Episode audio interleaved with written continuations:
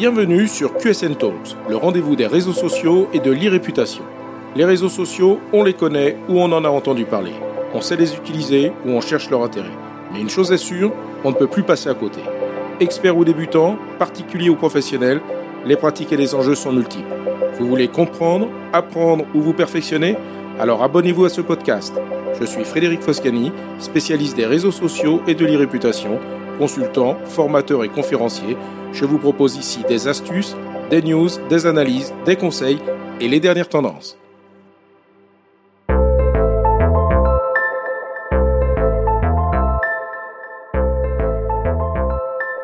Bonjour. Publier un post sur les réseaux sociaux pour le compte d'une entreprise n'est pas anodin. En utilisant les réseaux sociaux, on se rend compte de la multitude de règles et d'usages et de leur diversité en fonction de chaque réseau social. Par conséquent, savoir rendre un post visible et attractif ne s'improvise pas, et écrire sur les réseaux sociaux n'est pas la même chose qu'écrire pour le web. Le média social est spécifique et plus de 98% des personnes qui consultent les réseaux sociaux le font à partir d'un appareil mobile. La rédaction devra donc être adaptée au format mais aussi aux usages, notamment liés au scrolling du fil d'actualité et des contraintes que cela impose. Lorsque l'on diffuse un post sur les réseaux sociaux, l'objectif est d'être vu, d'être lu et d'amener le lecteur à effectuer ce que l'on souhaite, qui peut être un commentaire, un partage, un clic sur un lien, effectuer un achat, etc. On a l'habitude de dire que le format proposé dans un post est important, qu'il s'agisse d'un visuel, d'une vidéo, d'une infographie, d'un carrousel et j'en passe. Le temps nécessaire à la préparation de ce contenu peut être long, voire même coûteux. Il est donc essentiel de s'assurer que le wording de notre post contribuera à valoriser ce contenu pour en optimiser la visibilité. Malheureusement, la rédaction est bien trop souvent négligée quand elle n'est pas simplement bâclée. Le wording est aussi important que le format qui l'accompagne. On sait accorder du temps à un graphiste pour élaborer une créa visuelle. Il va falloir être prêt dorénavant à accorder du temps à l'élaboration du wording. Il faut professionnaliser toutes les étapes de création d'un poste et donc apporter davantage d'importance à la rédaction. Je vais donc vous présenter les principes de rédaction sur les réseaux sociaux ainsi que les techniques permettant, grâce à une méthodologie de structurer efficacement ses communications social media. Tout d'abord, je vous propose quatre principes qu'il convient de respecter avant de se lancer dans la rédaction de son poste. Premier point, contentez-vous d'aborder un sujet par poste. Trop d'infos tue l'info. Vous risquez de perdre votre lecteur en l'inondant d'informations dans une même publication. Vous avez plein de choses à dire sur un sujet, tant mieux. Mais plutôt que de proposer quatre arguments dans un poste sur un même sujet, prévoyez quatre postes centrés chacun sur un seul argument. Deuxième point de réflexion avant de se lancer dans la rédaction, bien définir à qui est destinée votre publication. Quelle est votre audience cible? Adressez-vous à un persona prioritaire en ayant bien identifié sa motivation ou sa contrainte afin d'être en mesure de définir votre angle de rédaction. Troisième point d'attention, votre objectif. Définissez un objectif pour votre poste. Le but n'est pas de publier pour publier, mais de publier par rapport à un objectif. Sur les réseaux sociaux, vous aurez le choix entre plusieurs objectifs.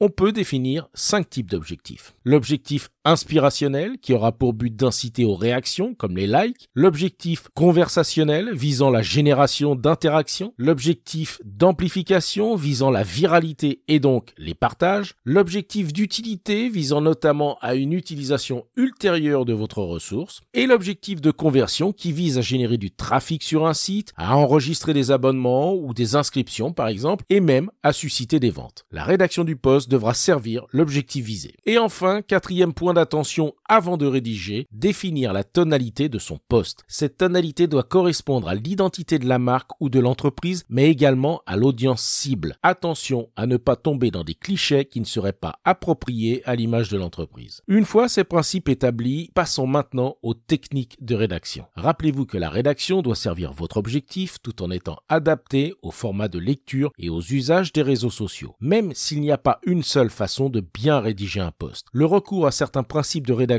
est indispensable lorsque l'on rédige pour le compte d'une marque ou d'une entreprise. Toute préparation nécessite d'adapter le champ lexical à son sujet et à son audience cible. Travaillez par exemple les synonymes et faites le tri par rapport à votre tonalité. Vous pourrez ainsi varier le vocabulaire tout en respectant le ton. Pour structurer son message de la façon la plus efficace, on peut utiliser la méthode dite AIDA, A-I-D-A. Pour attention, c'est-à-dire savoir capter l'attention du lecteur, I pour intérêt, D pour désir, autrement dit savoir stimuler l'envie, et enfin A pour action ou comment amener le lecteur à faire ce que vous attendez. La méthode AIDA fait partie des outils les plus connus en publicité et en marketing dont les bases ont été posées à la fin des années 1800. Il y a donc un certain recul et retour d'expérience sur cette méthode que l'on retrouve aussi dans les pratiques de rédaction des journalistes. Lorsque vous lisez un article de presse, le journaliste ne commence jamais sa rédaction directement par un paragraphe de texte. Cela demanderait un effort au lecteur qui serait obligé de commencer la lecture pour savoir si le sujet est susceptible de l'intéresser. Autrement dit, personne ne ferait cet effort. Non, tout d'abord, notre attention sera retenue par un titre, un titre court, attractif et percutant qui annonce le sujet. C'est le A de attention de la méthode AIDA. Après avoir retenu l'attention, il faut susciter l'intérêt. C'est le I de la méthode AIDA. Et donc, après le titre apparaît ce que l'on appelle le chapeau. C-H-A-P-O accent circonflexe. Il s'agit d'un texte court qui nous donne en fait la conclusion de l'article. C'est la combinaison du titre et du chapeau qui va nous donner envie d'en savoir plus. Sur les réseaux sociaux, il faut que le titre et le chapeau apparaissent directement sans avoir à cliquer sur le lien qui permet d'ouvrir le poste. Le D de désir constitue le reste du texte au cours duquel on va développer l'intérêt de notre poste. Puis, il faut amener le lecteur à faire ce que l'on attend, c'est-à-dire cliquer, commenter, partager, etc.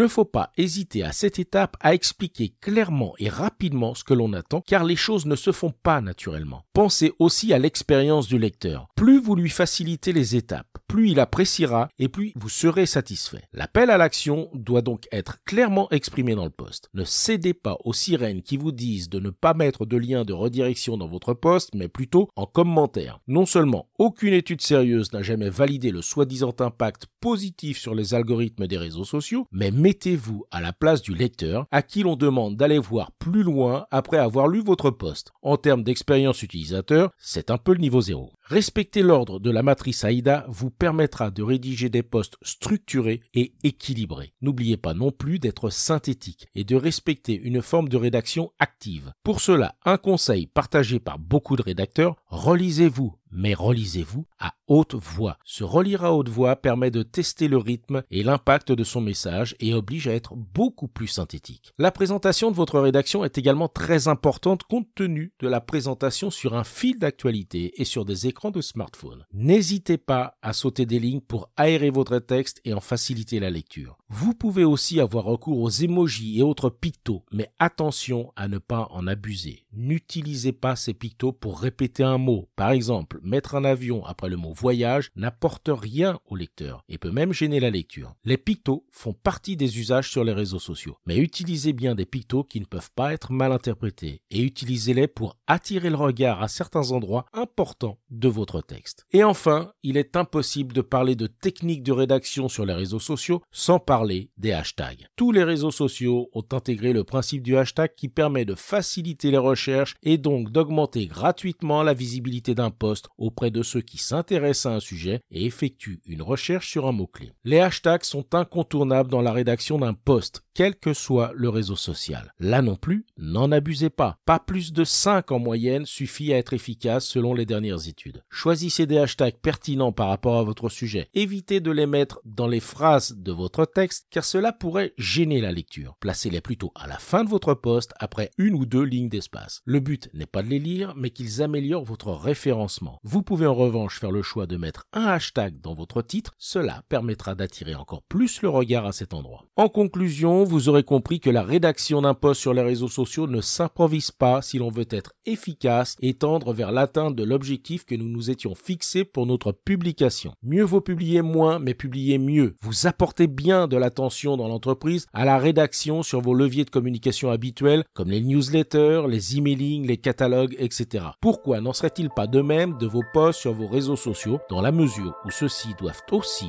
être considérés comme des leviers de communication officiels de l'entreprise? Cet épisode vous a intéressé? Alors abonnez-vous pour ne pas rater la suite. Et n'hésitez pas à donner 5 étoiles au podcast sur Apple Podcast et à le partager sur vos réseaux sociaux préférés. Ça fait toujours plaisir. Ce podcast est rendu possible par QSN Digital, l'agence que j'ai fondée pour conseiller, accompagner et former les professionnels entreprises, dirigeants et personnalités à définir et gérer leur stratégie de présence sur les réseaux sociaux et leur e-réputation. Vous avez des problématiques de visibilité, d'image, de veille, de recrutement et de relations clients Vous souhaitez développer votre marque employeur Vous voudriez faire de vos collaborateurs des ambassadeurs Contactez donc QSN Digital pour demander votre coach social media. Je me ferai un plaisir d'échanger avec vous. Pour me trouver, rien de plus simple, demandez à Google ou à vos réseaux sociaux. À bientôt.